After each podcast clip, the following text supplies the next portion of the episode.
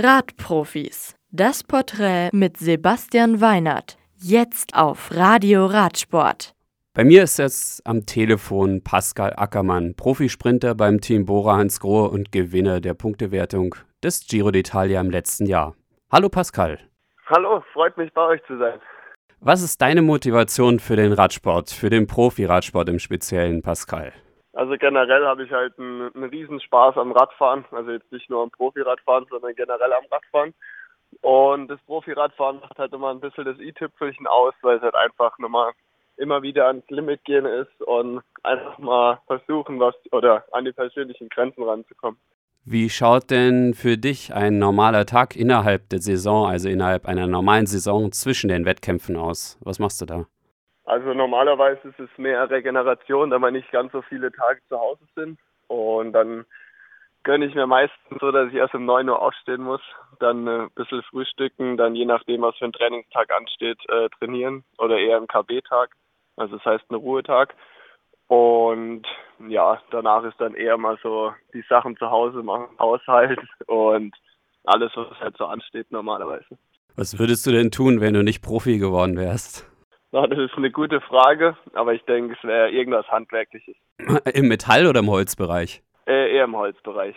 Wie würdest du denn im Laien erklären, wie man ein Radrennen gewinnt?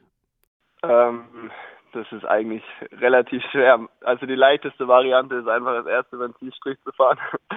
Und ja, also das sind so viele Faktoren abhängig. Bei uns ist das ja mittlerweile ein extremer Teamsport geworden. Und ohne gute Teamkollegen und Helfer, die dich dahin bringen, wo du hin musst, kannst du eigentlich keine Rennen mehr gewinnen heutzutage.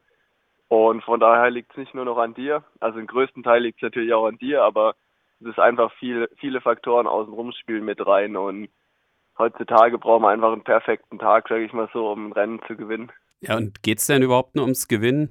Ähm, natürlich ist es immer gut, wenn man auf dem Podium steht, aber grundsätzlich zählt eigentlich eher nur der Sieg. Welches Rennen ist für dich das härteste und warum? Ähm, die härtesten Rennen sind für mich definitiv in den, in den Alpen oder generell in den Bergen, weil ich einfach für einen Bergfahrer oder Bergspezialist viel, viel zu schwer bin. Und da komme ich so schon an die Grenzen, wenn ich nur hinten im Gruppetto fahre. Und von daher sind für mich definitiv die Bergetappen die schwersten Etappen. Für wen fährst du Rad? Für mich selbst. Einfach weil ich Spaß dran habe und das genau das ist, was, was ich gern machen will. Die Saison 2020 fing ja wirklich gut an für dich, aber der Giro fällt vielleicht heuer aus und damit auch deine Trikotverteidigung. Was sind denn deine Saisonhöhepunkte, wenn es dann bald wieder mal losgeht? Ja, also grundsätzlich war ja Giro und Vuelta meine Saisonhöhepunkte. Jetzt wissen wir leider noch nicht, wie es weitergeht oder wann es weitergeht.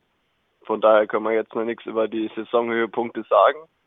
Und ja, müssen wir einfach mal schauen, was noch alles kommt. Aber ich hoffe natürlich, dass der Giro stattfindet und dass die Vuelta auch stattfindet und dass ich dann an beiden dann trotzdem am Start stehen kann. Du hast gerade auf Instagram deine noch original verpackten Trikots aus der letzten Saison verlost, habe ich gesehen. Was hat es denn mit der Aktion auf sich?